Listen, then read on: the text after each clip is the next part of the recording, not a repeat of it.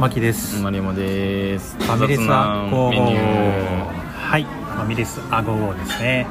第70あ49回。うん70 どういうミス？49ですね。49ですよ。け結構もう50も近い。うん。えー、今週の長野県ニュース、はい。中央アルプスのライチョウ100羽程度に復活作戦予想より順調とのことです。覚えてますでしょうか皆さん。あのね覚えてるねこれ偉いもんね。嫌だねなんか覚えてるのは。ライチョウの復活作戦今進んでますよね。聞いてる自分でも。あのー当初復活作戦では22羽あのー野生に。ライチョウ、まあ、絶滅危惧種なのではい、それを、あのーまた野生に返そうみたいな。うん、ちょっと育ててから野生に返して増やそうみたいなやつだっけ？そうそうそうその22は8月にですねうん、うんあの動物園から野生に戻ったんですけどそのうち10羽のなんか生存を確認したらしく多分まあ10羽だけしか確認できてない、まあ、死んでないと思うんですけど多分全体で。でなんかその冬のこの生存率冬を超えればその結構目標としてはその75から125羽程度に到達するとのことであそういうことは今の何？70とか100話になってるわけではなくてそうですそうです。今10話生きてれば、なんかそのぐらいはあはあ。30から50つがいぐらいに到達する可能性があるみたいなのを言っておりそうですね。このせ成長？そのなる鳥って書いてあるこの成人みたいな感じで。はい。成長っていうんですねこの、うん。成人男性みたいな。成長のつがいが30から50にするといいらしいです。どどうですか？結構進んでるらしいです順調に。いやあのどうでもいいわ。いやいや毎回。毎回やめてくんないもん。ちょっと待っててじゃあ50になるしさもうすぐ。復活作戦を指揮するちょっと中村博氏かっこ信州大学名誉教授の話も聞きます？あなんで一応聞いとくわじゃあ。名誉教授が関わってるんだ。予想以上に順調に来ている。将来的には人の手を借りなくても集団を維持できるように300羽程度まで増やしたい。はあ、はと話した。話してますね。あ、あ別に。あそれぐらいの情報量だったら別に良かったかも入れなくて。名誉教授なんてね、まあ、そのぐらいしか言えないですよ。いやーもういいか。長野県の動物のニュースは、いや50回ですからね、うん、結構もう溜まってきてますからね。だいぶやったでしょだって長野県の動物ニュース。もういない可能性ありますからね。触れてない動物が。長野県に。あとさなんか北進を中心にやるじゃんお前。そう一応そうですね。な一応。南進とか中心に動物園ってないの？いやあありますよ。もちろんあります。城山とあと茶臼山茶臼山。増坂市、うん、でその3つでやりくりしてるじゃない？いまあやっぱ分かりやすいんでね。人々が。や、まあ、俺らがね。でもあねそれこそこうアムウルトラのあずみちゃんの話だったり、いい なんかあったな。うん、ウォンバットの。ウォンバットもあったけど。結構みんななんかもうそろそろ愛着もね出てきたんじゃないでしょうか、はい。ということで今週も始めていきましょう、はい。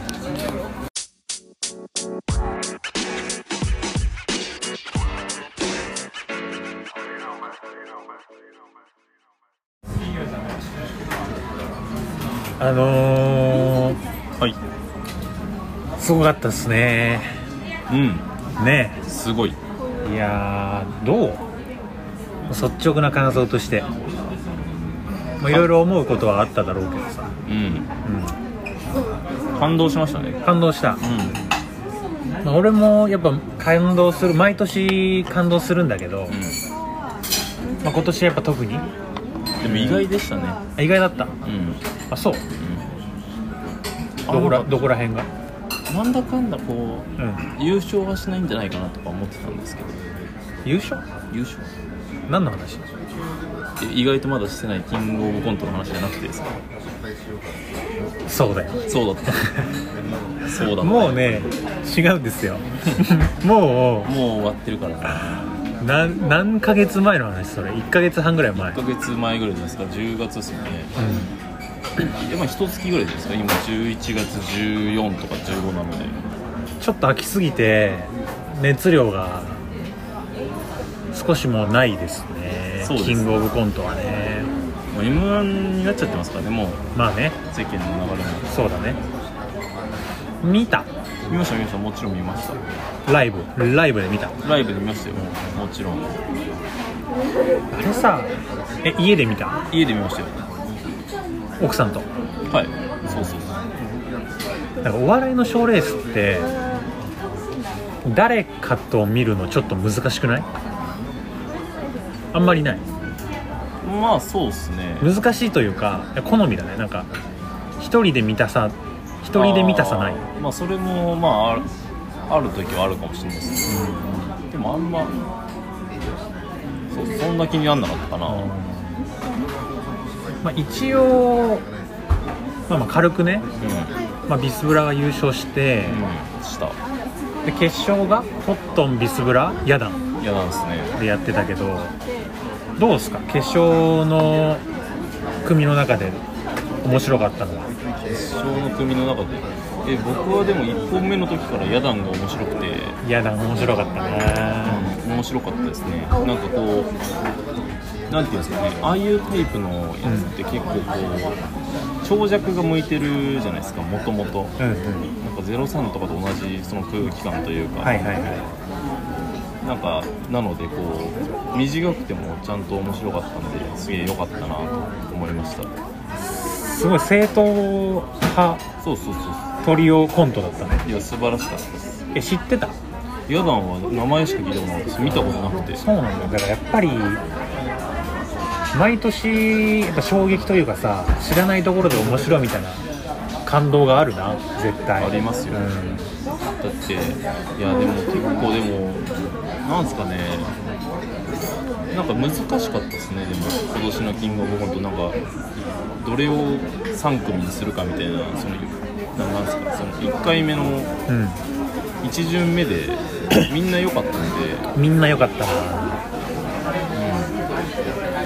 ななんかどれも面白かった。全然俺ロングコートダディとかもすげえ面白かったんですけど。面白かったね。コックのねはい帽子のやつ、面白かったですけど。でもなんかビスブラはやたら点高いなとは思いました。そのなんやたら点高かったよな。点高いなってすごい思っちゃいましたね、なんかその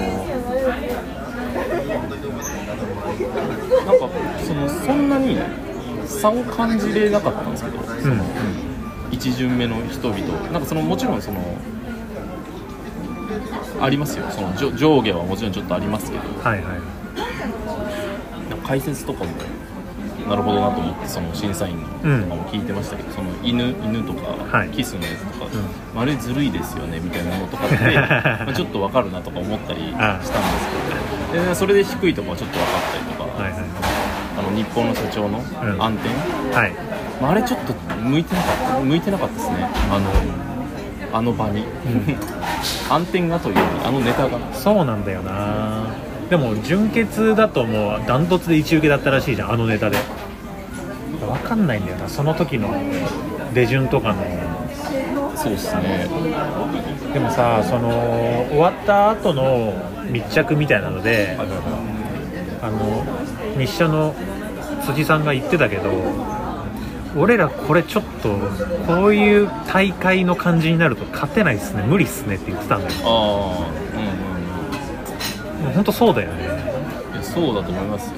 なんかなんだろうなシュシュールと言っちゃあれだけど技術コントが勝っていくのがちょっと難しい大会になってるよね。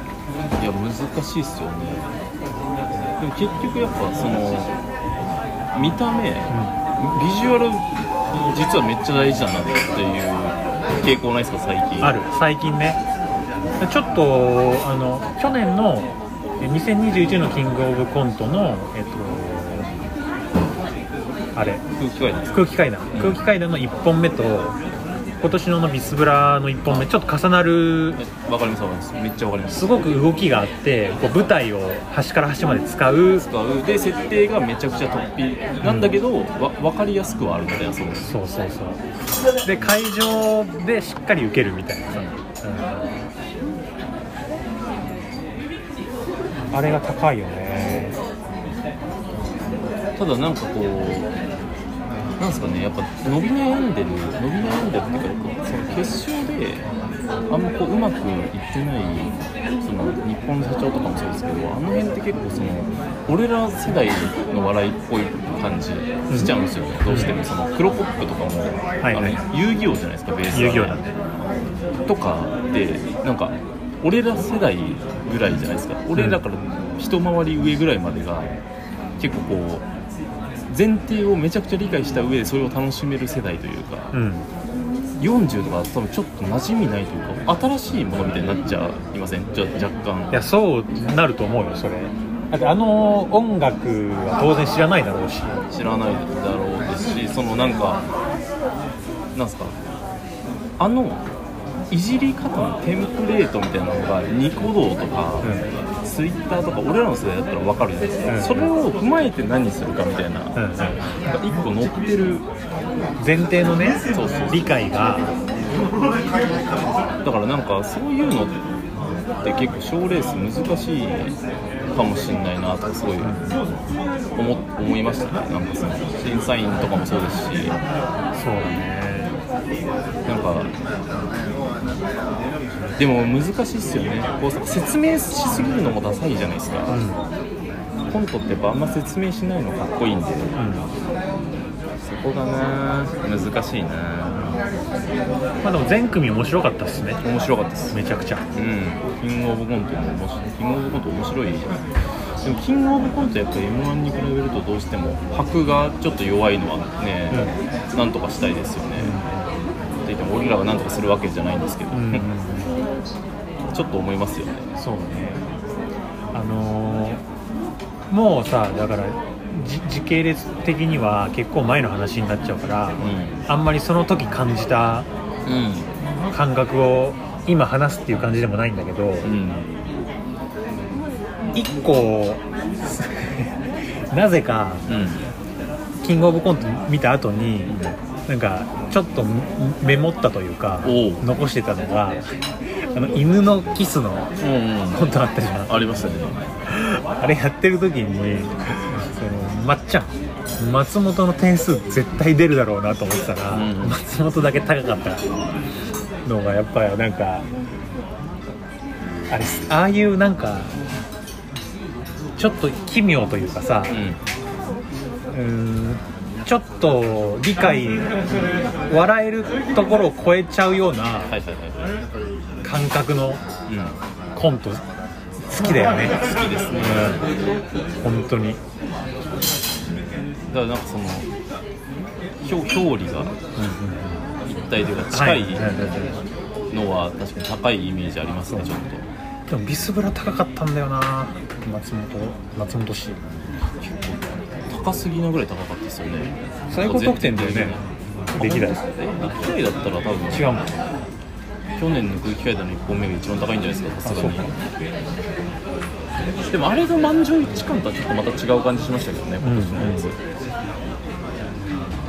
やー。まあでもそんなこと言ってる間間にもう m 1だよ。m 1ですね。m 1 3回戦見てます？いや俺見てないそう見ない派だから。見てないですよね。3回戦僕まあチラチラ見てますけど結構面白いですね。やっぱその面白い人たちがちゃんと面白いですね。変わらずずっと。なんかあんまなんかそのなんですかね。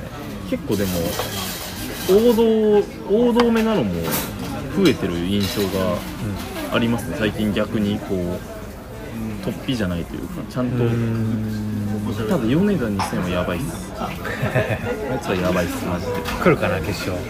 いや来てほしいっすね。あれはちょっとなんか常人常人じゃない、本当あの2人しかできないコントコントっていうか漫才のイメージがあって素晴らしいですね、構今年エバースとかも面白いですね。あんまり注目されてないところというかでいうと。誰が優勝しますか今年は？いやどうですかね。でも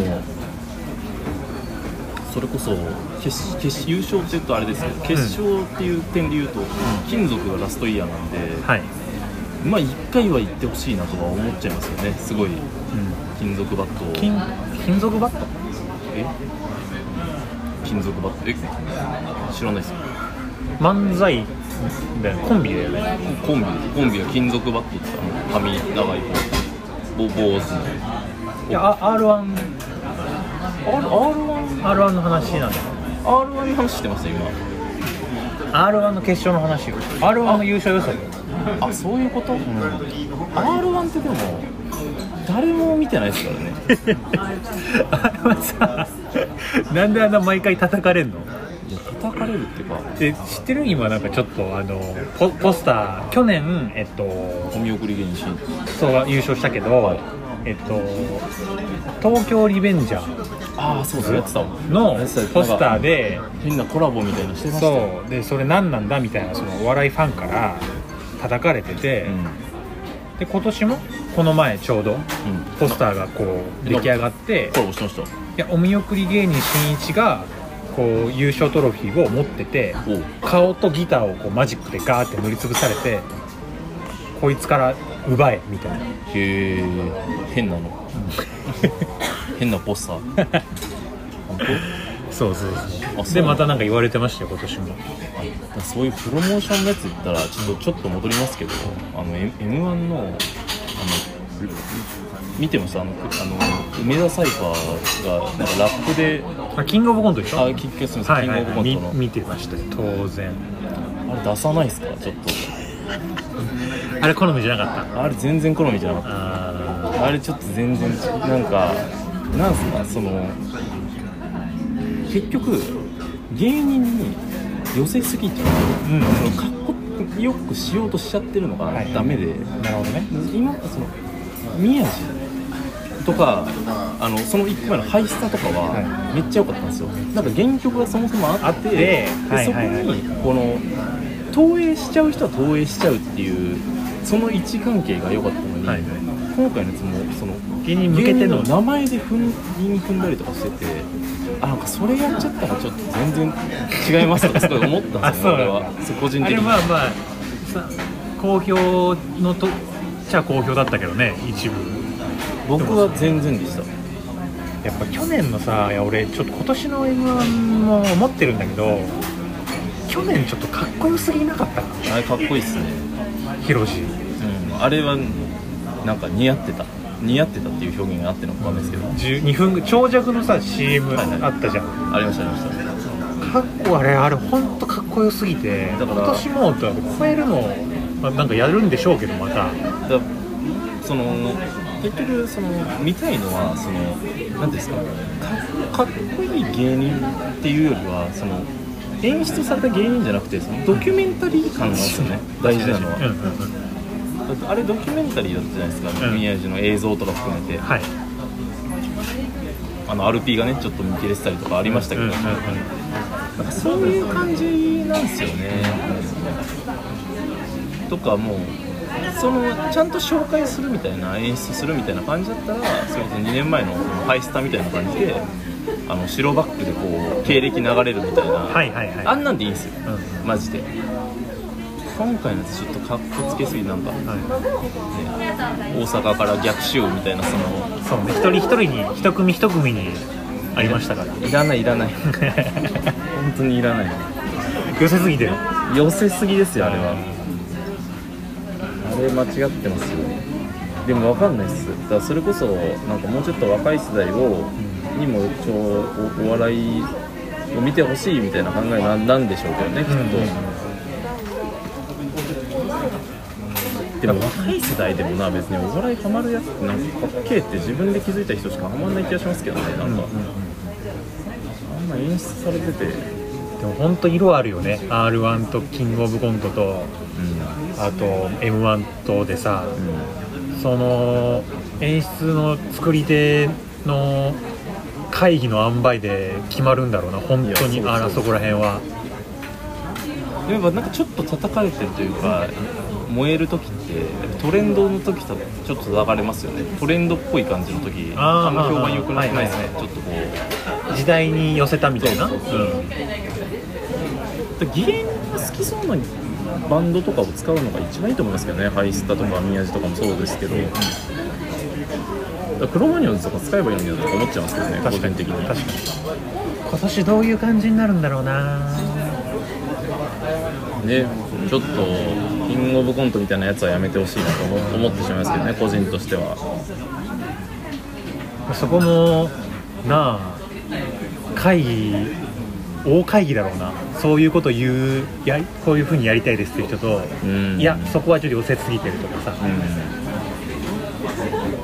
ん。まあまあまあ。どうなるかっていう話ですけど。楽しみですねいずれにせよ。本当賞レース。まあまさにねこれから r 1もあれば、えっと「ザ・ w もあってああそっか。そうなんですよこの今の時期って。W があってそれでまあお笑い関係ないけど、まあ、ワールドカップが始まりますよもうすぐ。そうかワールドカップって今年ですか一応。今週来週末とか再来週末ぐらいかで m 1があって。うん。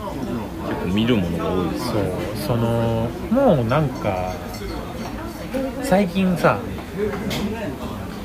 社会人としてはいとして業務をねはい。業務をこなすロボットと化してるわけよ、かわいそう、うん、私は。本当に。孤独だ。そう。でも本当に心が動かないのよね。ああまあ確かにね。難しいですよねそうなると。本当はもっとこう何かに対してしびれたいんだけどうんうわーってなりたいんだけど、うんうん。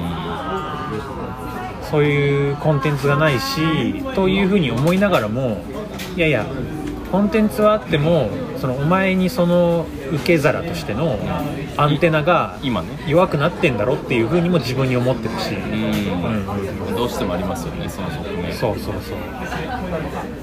この前とかもまあ12ヶ月前ぐらいにさパルパルコ渋谷のパルコではいはいはい。のポップアップではい。広告展みたいなやつたのよ。へえそう。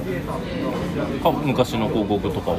今までのえっとパルコの広告ですか？違う違う。ええ普通に。そう。いい広告まあ有名な広告とかをはいはいはい。部屋中にこう壁にバーって貼ってえ作った人の名前広告あとその企業はいはいの名前っていうのでもう壁一面に貼るみたいな。えで電通とか博報堂のいわゆる偉いえうん。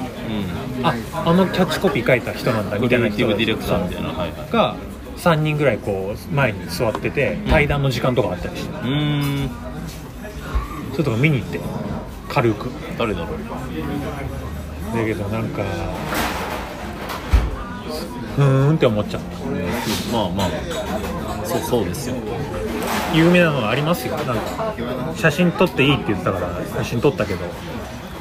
まあなんか広告とかってねサンサントリーのねはいはいはいい仕事をするやつはビールの味も分かってたんだろうなとかうん誰だろう川上川上哲也さん、聞いたことあるなえー月経感月経感ほ女性は日本酒の外側にいた。うほう。とか。まあまあ有名とされてるやつがもうブワーッと貼ってあって、うん。はいはいもうなんかそっかって感じ。まあまあそうですよ。やばいよこれは。いやいや全然やばくないですよ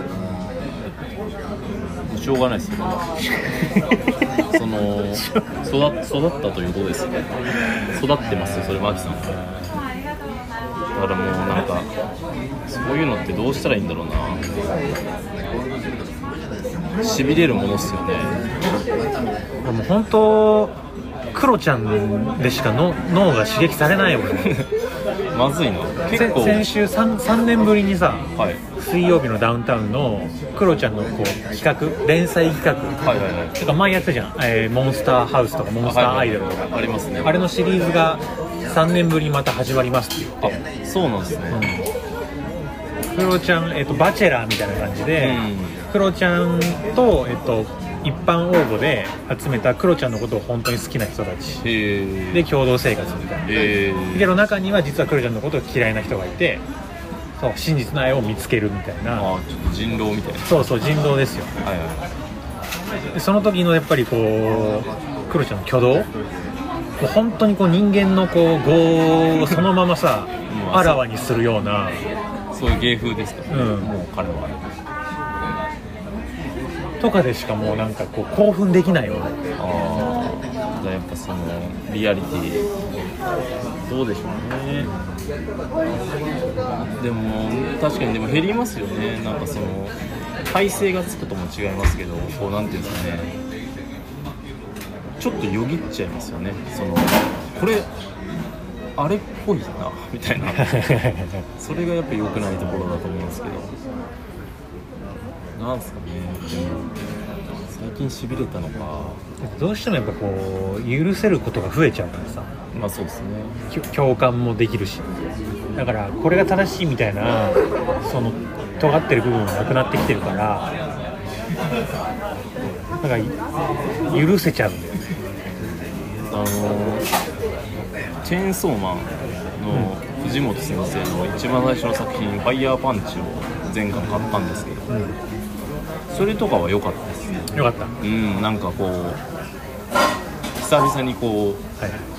ビビッときたというか、うんうん。なんかこうなんていうんですかねこう昔ってこうなんかどうしようもならない話ってあんまりピンときてなかったんですけどよようやくあようやく分かってきましたね。そのどうにもならん話の良さというか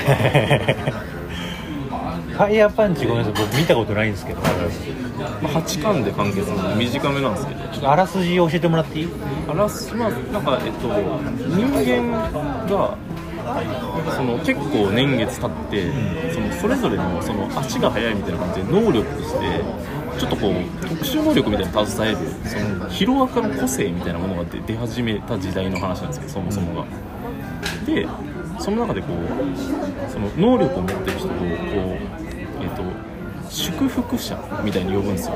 うん。でそのいろんな祝福があって火を出せる祝福とか、はい。氷を作れる祝福とか電気を流せる祝福みたいなうん。のになってで主人公はその傷を治す自分にできた傷を治すん。再生の祝福を持ってたんですよ、ほうほうほう。その祝福の一族だったんですけどあそれもう一族なんだそのあ結構遺伝もあってえその再生の祝福のやつでなんかそのなんですかねその祝福者はなんか結構なんかそれこそこう悲しい話ではあるんですけどこうなんかインフラみたいに使われることが多いんですよね。ー、あーあ薪と呼ばれていて、うん。火を出せるんだったら火を出し続けるみたいな感じで奴隷みたいな感じでん。拘束されて火火を出し続けるみたいなので一生終えるみたいなその町の人々のためにみたいな。だからなんかそういうのででその祝福の再生者再生の祝福を持ったやつが、なんかその荒らしに来たというか国のやつはですね村に来て、ほうほそのそれこそこう植植民地化じゃないですけど、みたいな感じで来たやつの炎の祝福者とぶつかった時に燃やされるんですよ。その炎の祝福者の炎はその消えるまで永遠に燃え続けるっていう炎の祝福なんですよ。あはいはい。でそれを主人公が受けたもんですから再生の祝福と相まって燃え続ける人間になるんですよ。うん。それがファイヤーパンチです。ああずっとじゃあずっと暑いずっと苦しい。ずっと苦しいで早く死にたいってずっと思ってるっていうキャラなんですよ。はあはあはでそのシンプルな感情の機微あうん。でも全然プラスにはいかないんですよ基本は。あはで戦結構戦争の話でもあるんでなんかこう人間のその悪い部分というかもちろん出てきますしいろいろ。みたいな話ですねざっくり言うと8巻で終わるんだ。8巻で終わります。で結構宗教とかも入ってきてそういう悲しい時代というか氷うん。氷河期なんですよとりあえず設定が。ああ地球が？地球が氷河期なんですよ。うで氷河期なんでそのみんな氷の魔女っていうのが出てその氷河期になったっていう設定なんですけどそのっていうのを信じてるんですけど本当は氷の魔女なんていないんですよ。あ氷の魔女っていうものを作ることによってみんな一旦それに納得してるっていう状態で本当はただの地球全体のその氷河期。あ自然現象。そうそうそう。みたいな設定なのも面白かったですね。こうなんか一回その納得させるみたいな、はい人々みはいたいな設定もあって、それは結構良かったなやっぱ。チェーンソーマンとかよりはちょっと全然分かりづらいんですよ話とかも。うんうん。なんかループしちゃってる時もありますし結構。チェーンソーマンもなかなか分かりやすい話ではないけどな。そうそうそうそうう。ん。さらにまた。さらにまその、うん、じゃあその何？ファイヤーパンチのなんだその面白さをまあ五七五でいただいた後に、あの乾ひろしのあの自由だでちょっとなんかその最後、まあ、ファイヤーパンチの主人公もそうだけどその自由を歌ってほしいから。ああいや。もらもらっていい？嫌です嫌です。嫌です。その もらっていい？嫌です嫌です。嫌です。ななんで？嫌です。五七五まではギリ許せるいやいやいや五七五言った後にエンタの最後なんとかイズフリーダムからちょっとお願いしてでもなんかそういうどうしようもない話良くなってきたなっていうのが最近ですね、ーどうしようもないんだ。結構どうしようもない。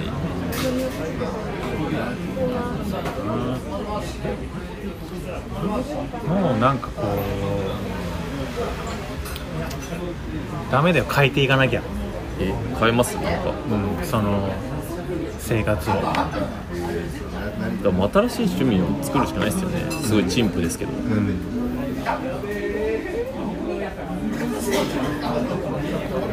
新しい趣味を作ろうみたいな話さ。もう初期の頃にしてない？多分。いやもう毎回してますよ。なんなら。全全部の回でしてんじゃないですか。一瞬は そ絶対してますよ。うしてる。うん。そのぐらい。なくはない。ですからね。ありますから一応。でもなんかこう作作ってみたりうんするとやっぱなんかすごいなとかあ新しく今までのコンテンツを見る側面は絶対出てくると思いますね。何かを何？自分で作ってみ創作することでってこと？とか、なんか何でもそうですけど例えば漫画描いてみたらそのその例えば松本太陽の作品とかってあえこれなんか普通だったらこの2人の会話とかってそのコマ内で顔と顔とかで会話させたりするのが脳内的には普通に変換されるじゃないですか、細かくって言ったら。はい松本太陽って足とかだけしか描かないんですよ。あ とか真上とか構図が。なんかやっぱちょっとすげえなみたいな。なんかそういうのとかは思うかもしれないです、ーはいはなんか曲とかもそうですけど最近なんか俺曲適当に作ってみたりとかしてて、うん。まあ通常のコード進行みたいなのとかあるじゃないですか、ああいうのとかって別にまあ割かしもう決まってるものなんで割かしできるんですけど、まあその伏線率というか、なんかこのファーって流れてるものに対してのこうちょっと後から追ってくるメロディーとか細かいリフとかなんかそういうのとかがえー、それそういう感じなんみたいなそのなんかだからこのバンドおしゃれな感じなんだなみたいなのとかうん。いろいろ思う思いますね。なんかだからやっぱ多分ここからビビってくるには完全に新しいものを見るのは多分ちょっと違う気もしてて、うん。今まで見てたけどあんまピンときてなかったものがピンとくるみたいな発見 なんじゃないかなと思うんですよあなんかアルバムとかでそのこのこの曲はめっちゃ好きだったけどみたいなのもそうじゃない曲。うん。でなんかこれめっちゃかっこいいじゃんみたいなのとかになるみたいなそのリリプレイス自分の中でこう新再定義するみたいなのなんじゃないですか。多分ビビッとくるのは。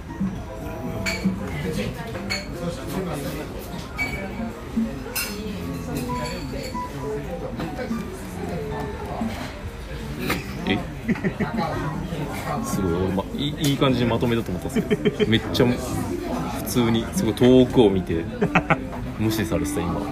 でさもうさなんかあのこのお笑いの話なんか賞ーレースの話してなんかこの趣味欲しいみたいな話もなんか二度とやめようぜ。やめよやめやめよう。やめよう。やめましょう。やめましょうやめましょうな。ちょっとじゃあやめやめます。えー。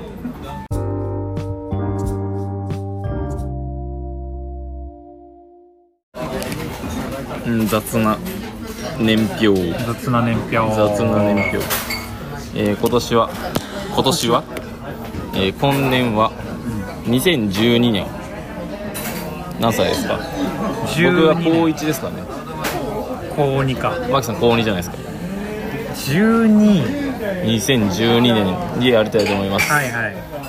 えーまずは、えー社会的なニュース、うん。光へスカイツリーが開業しました。あースカイツリーは12年か。開業が12年ですね。だからけ竣工はもしかしたらもうちょい早いかもしれない。うん。とかあのーノーベル生理学医学賞に山中伸也教授が選ばれたり。あマイクロソフトの OS Windows8 ですねが出たそうですね。ちょっと邦楽ランキング見ますか？見よう見よう。そういうところじゃないとピンとこないわもう。ああすごいです。1位から5位まで AKB です。ああ そうだな。まあそうだわな。はい真夏のサウンズグッドです。はいはいはいちょっと僕は AKB わかんないのでねあれなんですけどまだちょっとファッションとかも見ますか一応。ファッションさ 毎回。ファッションは結構いいかも別に。いやな景色としてね。うん。想像しやすいとシャーベットカラー。ほらほら。わかんない。あでも黒縁メガネ伊達メガネとかはこの時期らしいですねどうやら。うーん。確かに。ありえそう。えー、まあ一応流行したおもちゃも見ときますか。番犬顔が番犬ガオガオあります。ねあれはその芸芸能ニュースとかあー芸能とかならあるかもしれないですね。ピンとくるものが。あエグザイルのヒロと上戸彩が結婚してます。ああとマー君と里田まいとかもこの時期なんですね。結構つすごい時期ですね、はいはい。この小栗旬と山田優とかあオセロ中島洗脳報道だ。あスギちゃんブレイクと。あスギちゃんブレイクしとる。なるほどね。どうですか？どうかな高2だよね。だからまあ一番自分の中ではいいじいい時代ですね一番。あいい時代ですね高校の3年間は基本的に結構上位に来るさまあいい時代です。キャリアハイなのわかります。私の中で。でそれでいてそうそう。3年とかはまあまあ3年も良かったんだけど、まあ、受験とかも入ってくるんで、まあ、2年ぐらいが一番ねのびのびと、まあ、文化祭も2年 ,2 年が一番楽しいですからね、うん。うん12年がやっぱ一番楽しくないですか？そうだね。2年だから彼女はできてないか。3年かあれはこういマキさんにだから僕とマキさんが実は一番初めて会った年ですね。実は2012がそうか。僕が1年目で入っててという。なんか高校もさもうサッカー部のねうんやっぱ話になりますよ。う僕らはサッカー部だから。ん。うん。しょうがないそれは。で毎回やっぱこう大石のうん。まああえっ、と名前言っちゃったんだけどまた、話になって顧問の話になってこれはこのまあ悪口をねうん。言っちゃうじゃないですか。言ってますね。反省すんのよ毎回。あ一応してるんだ、うんしてるしてる。奇跡っすね。うん。あ名前出さなきゃよかったなとか。だからあんまりそこら辺ももう言いたくない。もんあそう逆に、うん。あそうです。うん。でもなかなかそうなるとあんまりないですね話が。そうだからサッカー部の人たちもやっぱ俺のこの話の中でまあさまざまなねう人が登場してますけん登ど場してますね。49回の中で。うん。なんか傷ついてたら嫌だなと思って。あ急に？急に。遅くないですね。だいぶ2年半ぐらいやってますけども。1年目で気づくべき。うん。でもなんか笑って許してくれなかったらどうしよう。あでもまあその懸念点ももしかしたらあるかもしれないそうだよねえでもまあそんなにそんな悪いことも言ってない気もしますけどね。なんか結局なんかそういうなんか恥ずかしいことだったりさうダサいことをん。笑いたいしうん。うんいやそうそう笑われたいんですけどね。そうそうなんです、有吉にね影響を受けちゃってる。そう。まあなんだろう高一まあでも、僕入学したてですわな、うんうん。ただあのーまだあの入学したての時は、うん。あの部部活着みたいなのをまだもらってないタイミングですかね。はいはいはい。あの体体体操服。学校指定のジャージ。はい。でちょっと外周とかしてた時代ですよ。入学したてなんて僕は、うんうんそっからやっぱねその時はやっぱなんかそのみんな律儀に、うん。やっぱ最初はそのううちの高校だからっていうのもありますけど、まあ、ある程度こうなんていうんですかそんな目立たないようにしようみたいなところもあってみんな体操着であーなんかそのどっかのユニフォーム着てちょっと目立つっていうのはやめて一旦入部前はっすよ。はいはい。入部前っていうかそうですね。集団の中で目立たないように。そうそうそう。はいはい。してた時期だったんですけど、うちのその関野貴弘君うん。彼はやっぱあの学校指定のた上下の半袖半ズボンにやっぱ待って待って俺覚えてるぞ。うん。赤いね真っ赤なソックスを履いてて。いやソックスかい あソックス？ソックスです。一人もいなかったんで真っ赤なソックスをあの青の俺らの学年のジャージに合わせてるやつはいなかった、ああーかかったか。俺は青だった。マキさんの時は青。緑緑。緑ですうん。ああ緑です外れっすね。外れ。緑が一番ちょっと嫌ですよね、うん。逆にだから緑だからみんな着てなかったよ。いやそうそうです、うん。多分その青なのもそうさせたんですよ。多分オランダでみたいなことがあったりしましたね。でも1年目でまだそうだよね。俺らの代もいて俺らの1個の一個上の代もまだいたでしょ？ユうスケが入部したた頃いました。それこそフラットさんとかヤスさんとかうんうん。もいましたね、その時のこう最最初のこうどうだった？俺俺、マキさんですか、うん。俺マキさんと話したのうん。あれですねだあのその3年生の先輩の最後の大会の予選かな、うん。でちょうど僕のじいちゃんのよ四十九日 が重なってで宮田区に休むわっていう連絡をしてうん。休んで当日あ丸山休みですみたいな宮田が多分そのえ演習のところで言ったらその大石が「あその聞いてねえぞ」みたいになって、はいはい。ふざけんなよあいつ。マジで。いやお前が聞いてねえとか知らねえんだよマジで。で大石さん大石のうんなんか呼び出されて。あ読み出されたの？そうっすね。ん。昼休みに呼び出されて、うん。なんかそれはそのちゃんと言うべきだみたいな、はい。まあ、一応宮田区には言ってたんで、はいはいあとまあその工事系なんで、そんなにこう言われないかなと思うんですよ工事ね。工事なんで。うん。工事であんま言われないじゃないですか、人って、うん。工事で言われるのか。で昼休みをちょっと怒られて、あすいませんみたいにな。ってそれ多分7月ですよだからぐらいの時期だったんで、次の時に部活に行った時に、うん。その時に多分初めてマキさんに話しかけられたんですよ。え？うん。なんかそのいや災難だったねみたいな感じで。あマジで？多分そうそうそうそう。全然覚えてないわ。それそれが多分その初めてちゃんと会話したというか。ああだからその怒られたっていうのを知ってそうそうそうその慰めてやったっていういい先輩だったわけだ。そうそう俺俺どうだった？その時もっとなんか。いや1000俺の円渡そうとしてる。え？どうだった？賄賂をしようとしてる今。稼ごうとしてる。いやでも、うん。いやその時は、ん。なんか俺へのっていうよりは、うん。その、う んお札はしまっていただいてその。お前言うなよお前。選挙じゃないんで。選挙じゃないんでっても変かなんか好か好かれたいんだよね最近みんなに。それでまあなんかその時も最初うん。そのマキさんが来た時もなんかその俺への慰めもまあちょっとあったでしょうけど、なん。かあいつはクソだよみたいな感じで。その顧問の悪口を言えるやつが増えたみたいなテンションで来ましたねマキさんが。なんかそうか。そうそうそう。こいつも被害に遭ってるみたいな、はいはいはいでそれでなんかあのボレーとかのパス練みたいなのあったじゃないですか。誰か一人投げてうん。うんうん返すみたいな。あの時にちょっと一緒にやったりとかしましたかねその時マキさんと。うんなるほどねあマジそれが一番最初じゃないかな。まあだって狭いさコミュニティというかまだ高校なんてねしかもみんな真面目なやつらが集まってるからさ、そういうなんかちっちゃいコミュニティで息巻いてやってたよあいつは。顧問は。うん、俺が俺が王様だっつって。やってましたね、確かに。こういうの言いたくないのよ。だから。いやもう無理ですって年表やめた方がいいですよそしたら。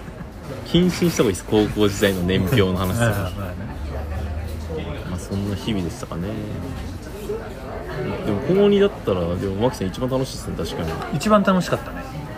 サッカー以外なんなんかしてたんですか？あーまあ恋愛？恋愛？うん。恋愛してました？恋愛かな。えどうどういう？まあまあまあまあ全然。いろいろあったな。全然出てこない。全然出てこない。うちの高校はでも少ないですよね。いやさあそれ俺のこと好きなやつが少なすぎだぞお前。俺俺のおお前の代で。いやいや多いっすよ。いやマキ先輩かっこいいっていう女子いなかったぞ確かに。おいおいおいおい。じゃあマキさんの代は何何してんだよ俺がちょっと歪んだ原因だぞ。高校の時。全然モテなかったっていうのが。同世代はどう同世代は？同世代もなまるでダメ。それはだそれはマキさん側に原原因がある ありそう多分。そしたら。じゃあ同世代はさ、まあ、なんかわ人となりもなんとなくさバレちゃうじゃないですか、それ以外で勝負できる。なんか先輩だからなんとなくかっこいいってところで勝負できる唯一の活路ですよでも確かになんか俺らのその俺の代ってなんかそういう風潮がなかったっすよね、なんか何々先輩かっこいいみたいな風潮がそもそも俺らの代ってなかっなかったよね。たなんでなんですかね。ダンス班が少ないから。あそういうこと言う主要な。うん、ダンス班が多い代はやっぱりはい。そういうこと言い出すかもしれないですね。ダンス班ってそういう班なの、まあ。そういう活動がメインですか？らねあの班はどうやら。少なかったよダンサーになってそれが影響してるかもしれない。です俺らとかお前らと。かうん。だうちのそのうちの代のマネージャーがやっぱ綾野市だったこともあって、ん。やっぱクラシックすぎた。やっぱいかんせん。サッカーに向き合いすぎてた。適切な表現するのやめろお前クラシックって。サッカーに向き合いすぎてましたよね綾野市は。そのマネージャーをしすぎてましたよね、なんかもうちょっとこう不純な感じで入ってきてくる子の方がいはい。本来マネージャーって多分いいんですよ、うんそのそのマネージャーから広がっていくんですよ世代に。綾野市は普通にスポーツをしてる人間を応援したいというクラシックマネージャーなんで、だからそれこそあれですよ。2年 ,2 年の後半。うん。2012年の後半に俺が試合でもうねとんでもないシュート決めたんです練習試合で、まあ、サッカーやってる人だったらこうなんとなくイメージつくかもしれない。ペナルティーエリアの、えっと、向かって左端のところから右足のループ。アウトサイドにかけたループでおう。こふわっと。うふわっとサイドネットに突き刺さるっていう素晴らしい。もう人生で一番のゴールと言ってもいいぐらいそれはのナイスゴールですね。シュート決めた時にベンチでクラシックマネージャーの綾野氏がマキさんの今のやつはあれはシュート狙ったんじゃなくてクロスだって言い切ったらしいんです。かっこいい。うちのマネージャー違うなやっぱり。ど実際どうだったんですか？実際はまあそれいいじゃない。そそのゼロ10ってことはない。1ゼロってことはないから、まあ、確かにクロス何割シュート何割ってことになってくる。まあ確かに確かに。あのし聞いてるか？あれ？あの時はよありがとな。ありがとうなだ。じゃあ来週